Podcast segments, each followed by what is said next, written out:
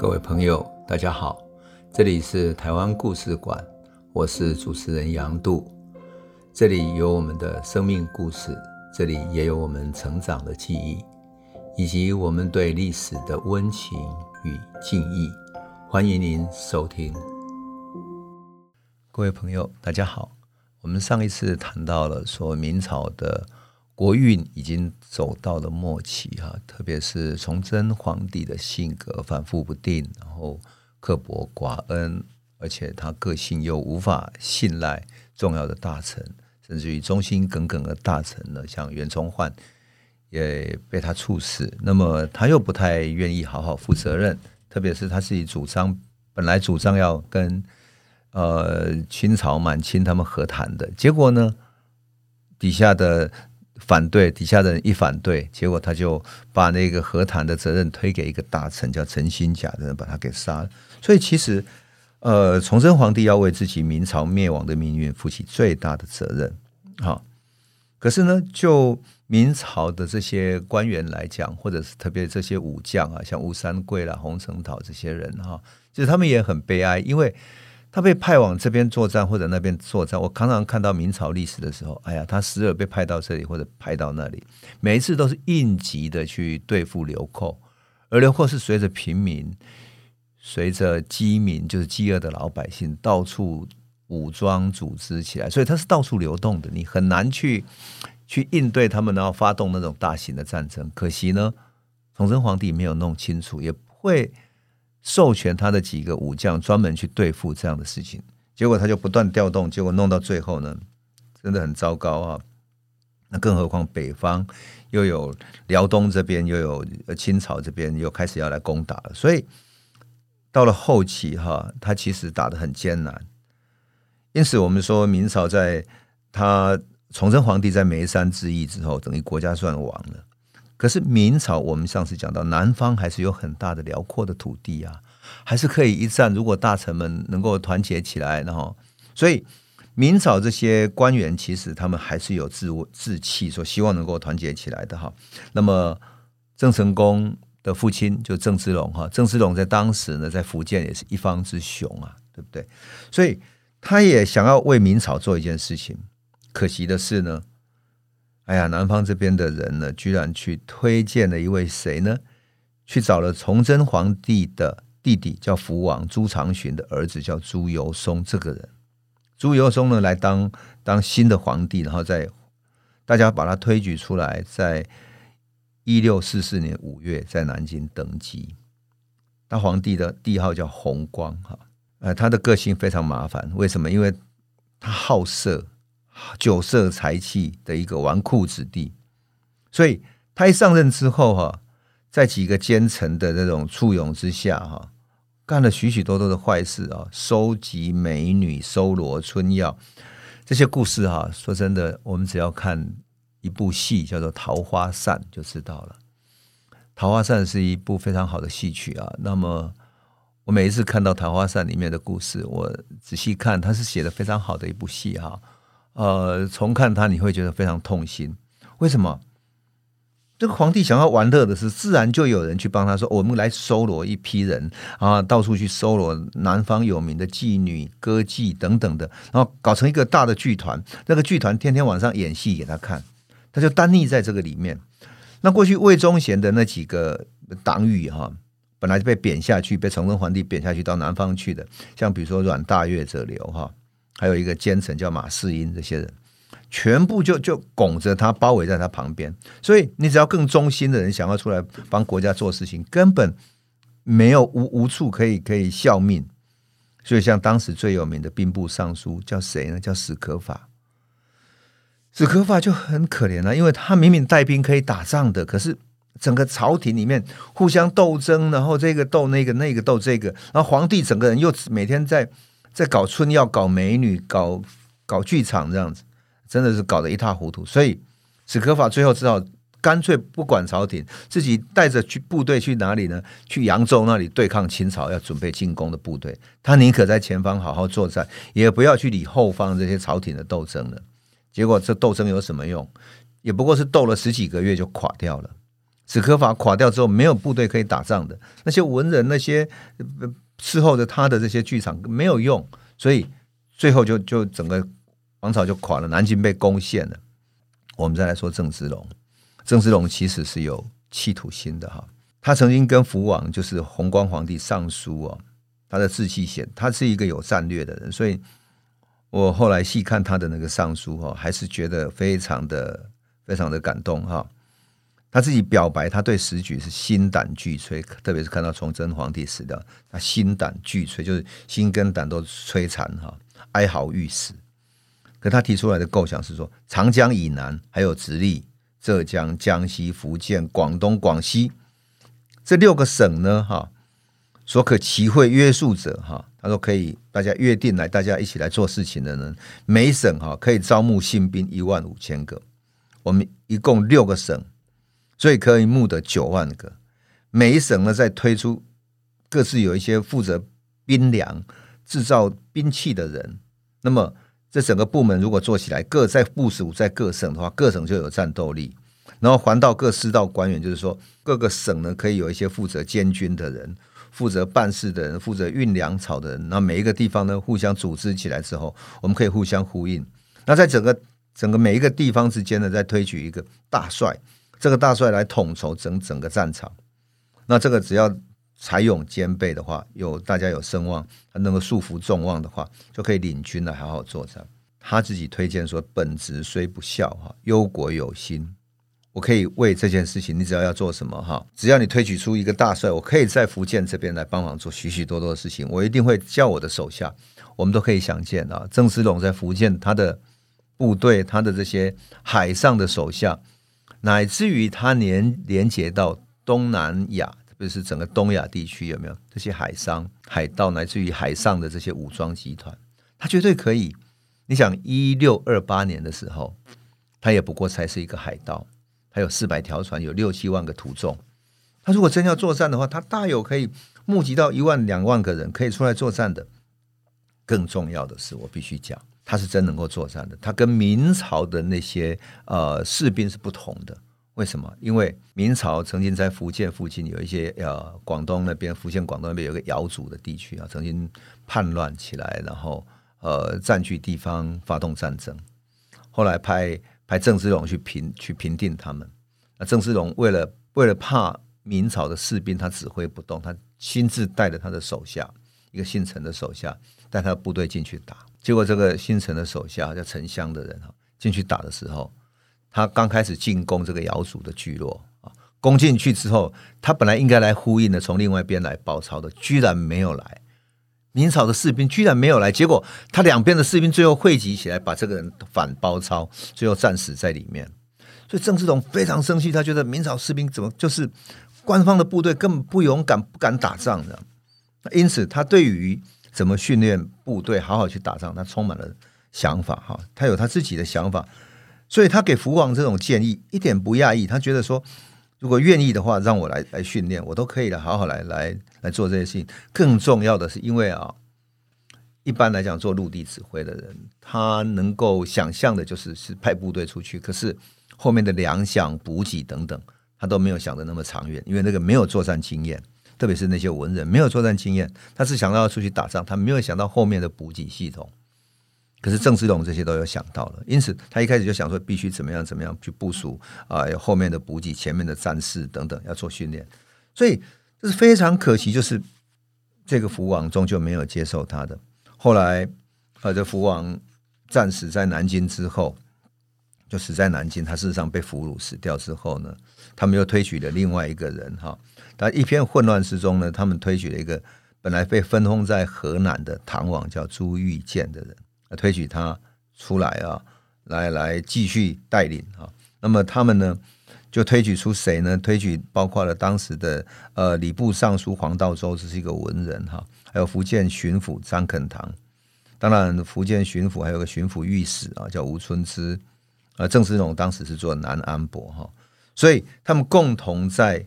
距离福州不远的一个地方啊，去迎接这个唐王朱玉建，然后希望他登基。可惜的，这个朱玉建呢，虽然跟前面那个福王啊不一样，他个性比较节俭，那特别呢，很勤政，他为了要复仇雪耻哈，也很勤于去博览群书，跟这些大臣好好谈，应该算是一个还不错的皇帝。可是啊，他终究是有点害书卷气的气质的，在乱世里面，他就是放不开那种个性，就是没有办法大开大合的去做这种作战领军的这种，他不是一个军事的领导人，这一点非常可惜。所以他虽然分封了一些武官，比如说郑芝龙的家族啦，特别是他已经到了福建了嘛，啊，南京那边整个失去了，整个已经退到福建这边来，他应该好好重用郑芝龙这边海上的势力。他偏偏对这些武将又不放心，他自己爱读书的性格，宁可相信文官，像黄道周这些人。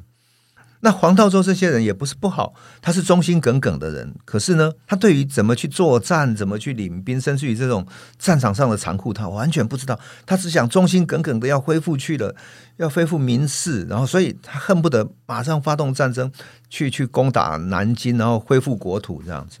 问题是你没有准备，怎么恢复国土呢？所以。郑世龙跟黄道周就慢慢形成了一种一种关系上的矛盾，就文臣跟武将之间的矛盾。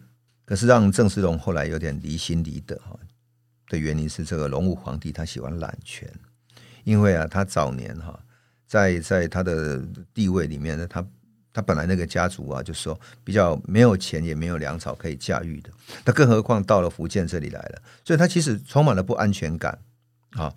那因此。他每天虽然很勤于批阅他的公文，那可是他又怕这些武人哈，他没有办法节制他们，势力太大，他无法节制，所以他就抓了这些文臣，希望说用文臣来约束这些武将。哦，我们上次也都讲过，明朝一直有用文臣去约束武将的习惯。你比如说像那我们去朝鲜打仗，跟日本打仗的时候，一个武将李如松在前面，后面派了一个宋应昌当文臣在监督他。啊，这个宋文昌、宋应昌又不懂得战争，所以居然找了个术士给他出各种什么啊，可以呼风唤雨、召唤神兵等等，讲这种鬼话这样子。明朝的整个结构里面，从朱元璋开始就有这样的一种矛盾。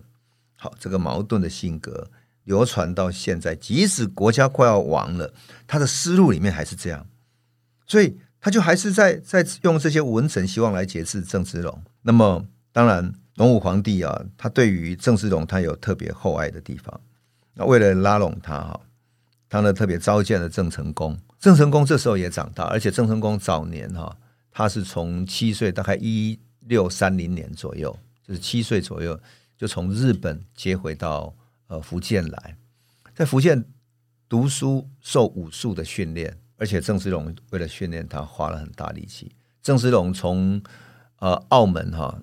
葡萄牙人的手中找了好几个黑人，那种很会射、很会啊、射击，就是用火绳枪射击的这些黑人来当他的卫士，那就是射击特别准，而且孔武有力啊。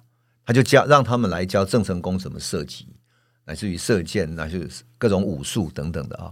那么郑成功受过这种训练之外呢，郑世龙还希望他受到儒家思想的训练，所以特别把他送到常熟去。跟钱谦益，常常熟有一个大儒叫钱谦益，钱谦益在历史上非常有名。后来呢，嗯，大陆有一位学者叫陈寅恪啊，陈寅恪是跟在中国的近代史里面，陈寅恪是非常有名。他跟胡适啊，以及就是民国初期的这些文化人都非常之知名的一个学者哈。后来留在大陆。那么一九四九年之后，陈寅恪写写了一本书叫《柳如是传》。柳如是是在当时常熟非常著名的一位名妓，她是当时的妓女，跟现在是不同的。她是要诗词歌赋、呃，都要非常娴熟，甚至于能够作诗。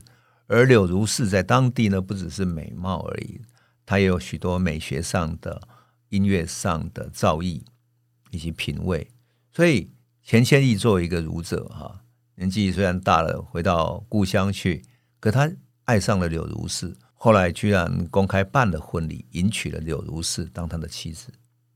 因此，在常熟或者在中国江南里面，柳如是是非常有名的人。特别是在嗯清朝的大军攻入常熟之后，把钱谦益抓了，抓了之后希望要钱谦益投降，那钱谦益最后投降了。可是柳如是非常生气，他觉得你怎么这么没有骨气？所以就就这样子来对付，就是说，钱谦益基本上呢，先我们讲的太后面去了啊。可是呢，我必须讲哈，郑芝龙知道了那时候明朝还没有亡的时候，在一六三几年的时候啊，大概一六三七三八年左右，就是郑成功年少的时代，就青年时期，少年青年时期，他就送到钱谦益那里跟他读书，所以。他是有郑成功不是一个武将而已，他是有这种啊儒学的，特别是经典的文化的训练，有深厚的根底的。啊，钱谦益作为一个大儒，也教给了郑成郑成功许多的文化文学的这些典籍，乃至于儒家的这种忠贞爱国的思想。那郑成功当然后来带兵的时候啊，包括了一些战略等等，也受到这些思想的影响哈。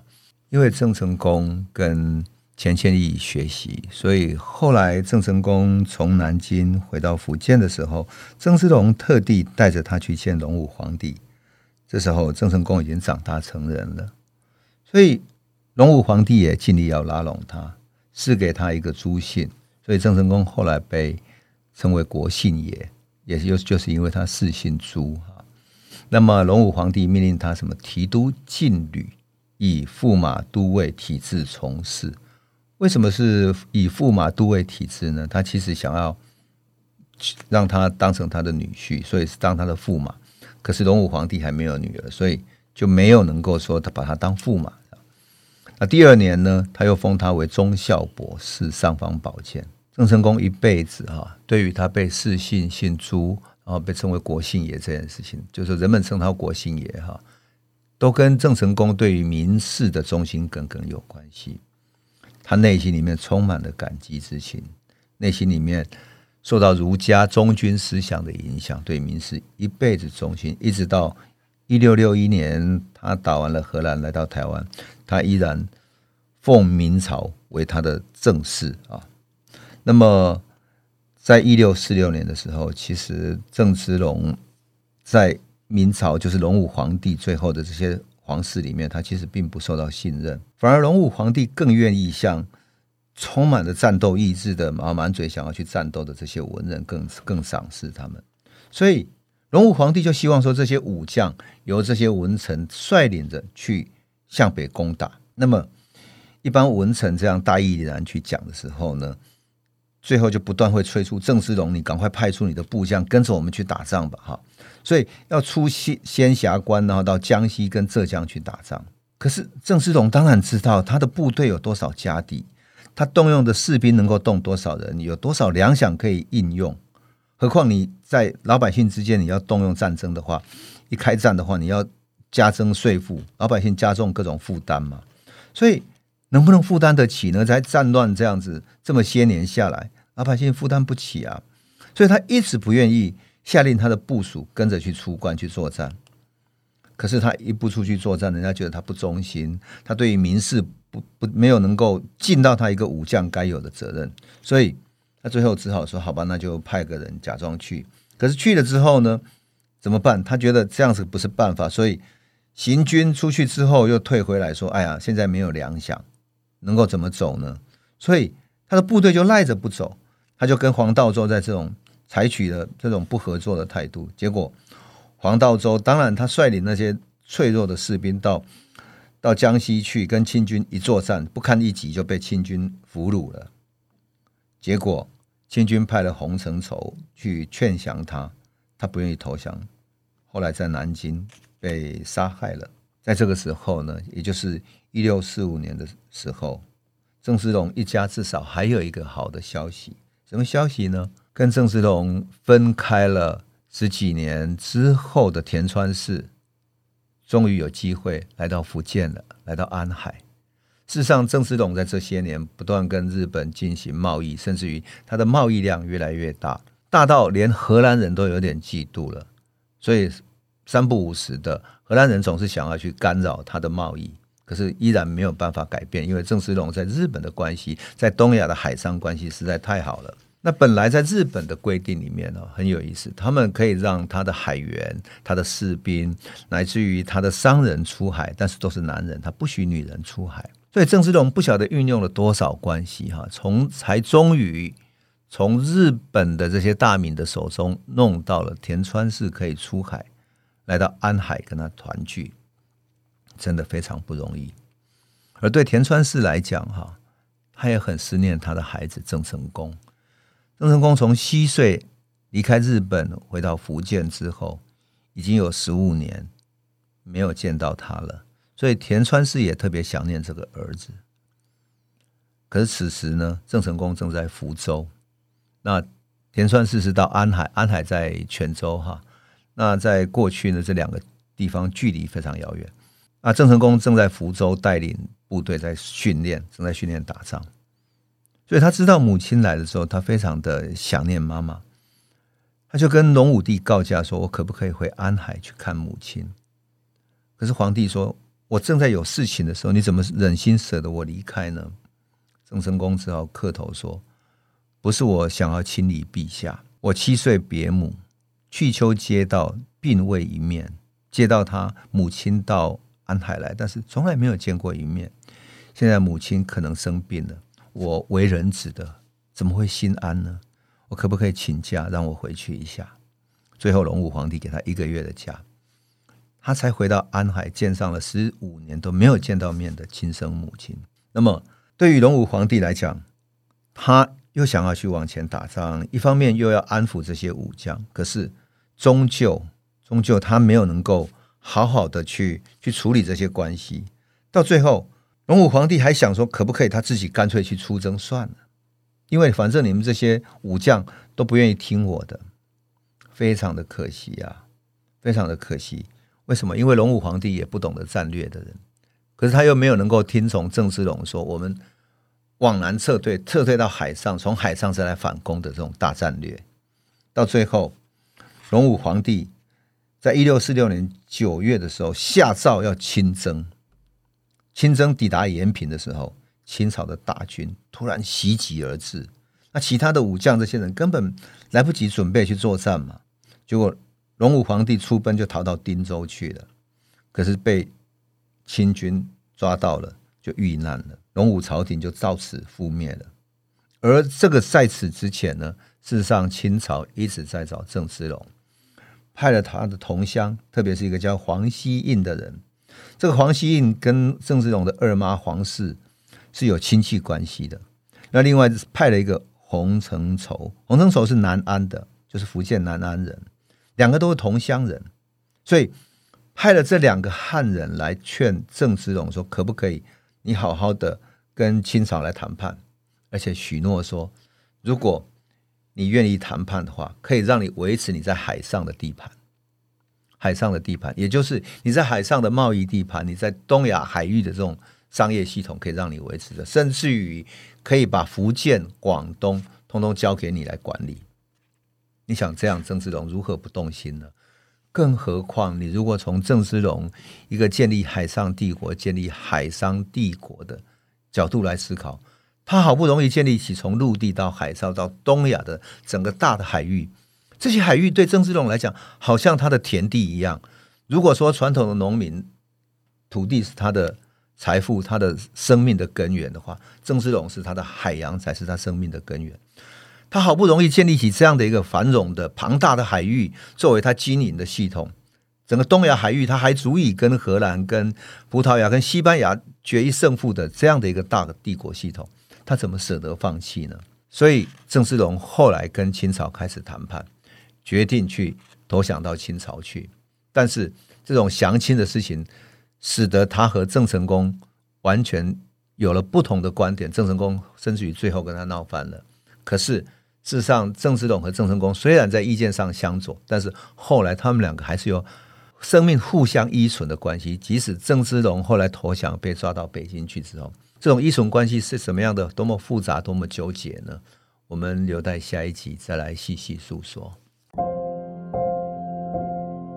这里是台湾故事馆 Podcast，我们每周一、周五会固定更新新的台湾故事，请随时关注台湾故事馆粉丝页，按赞并分享。最后，我们工商放送一下。若你对本节目有兴趣，可以购买纸本的《有温度的台湾史》，更方便您阅读。本节目由中华文化永续发展基金会制作。连震东文教基金会赞助。